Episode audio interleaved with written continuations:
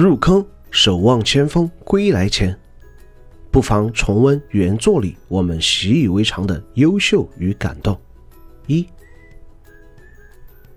转载自小黑盒作者，做个甜甜听故事。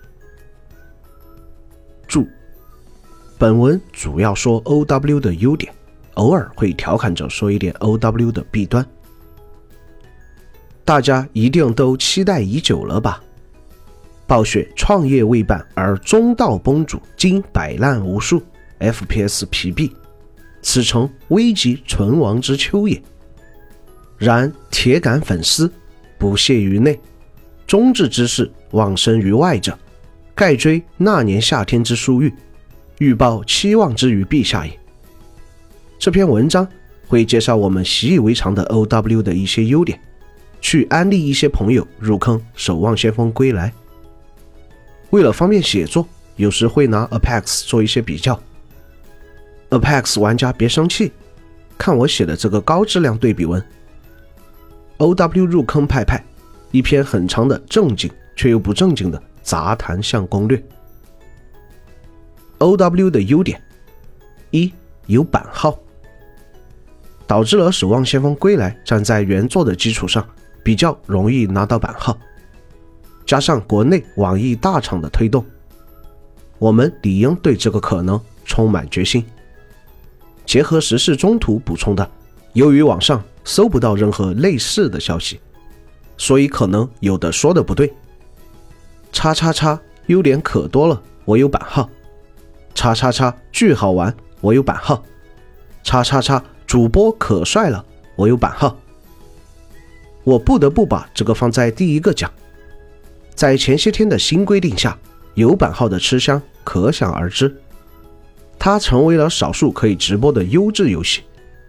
这里的优质主要指的是相比同样能直播的游戏，最主要的是一堆 FPS 主播又回来了，这是我们短期内都能肉眼可见的趋势。说来也荒唐的，总之单靠这一点，《守望先锋归来》无疑能带给众多的观众入坑。更多主播直播，对那个夏天好奇的萌新玩家，还是看不了节目的难民都可以来哦，从而带来比较大的玩家基数和不错的游戏热度。二，对普通玩家的适配性，这一点分几点谈。电脑配置要求不高，画面看着不撕裂，这是来自许多玩家的吐槽，各位怎么看呢？国服无延迟，让你玩 Apex 或者看其他主播做 Apex 视频，总有一句传世经典。说起叉叉叉，我推荐使用悠悠加速器，低延迟不卡顿，WYUU 带您畅快吃鸡。但守望就没这个烦恼啊！相比彩六、PUBG、Apex，得在香港凑一凑，咱 OW 直接内地一架，舒舒服服。不错的语音系统，印象中和朋友玩 OW 基本没有用过 QQ 语音啊、开黑啦什么的。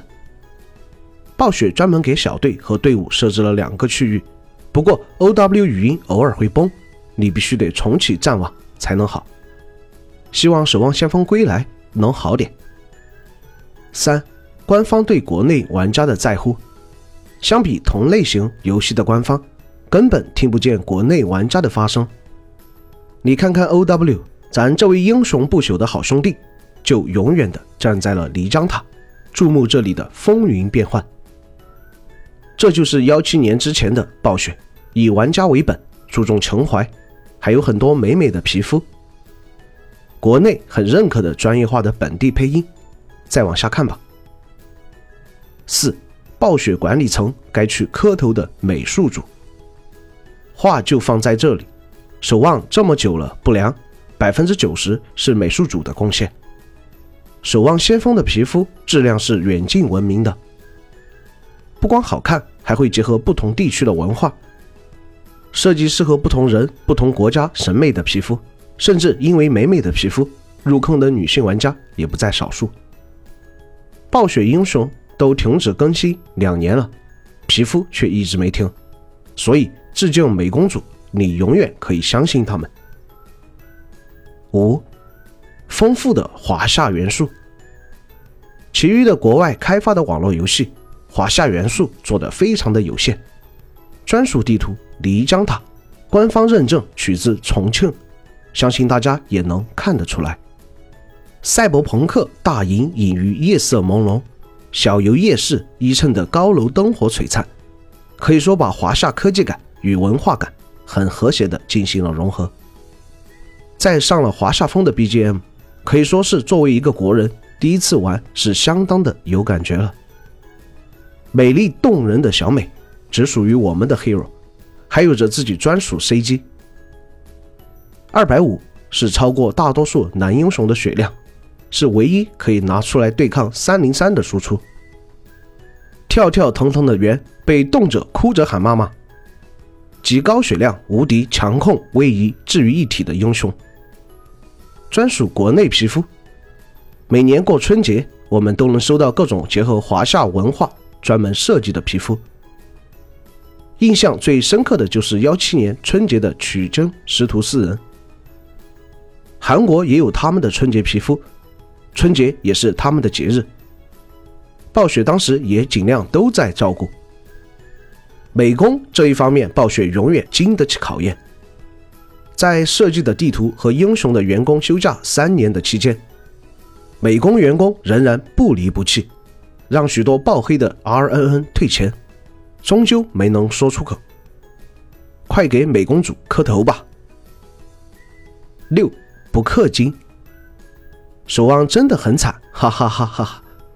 明明是最不氪金、饰品皮肤也无法交易的 FPS 游戏，每次谈论游戏开箱赌博。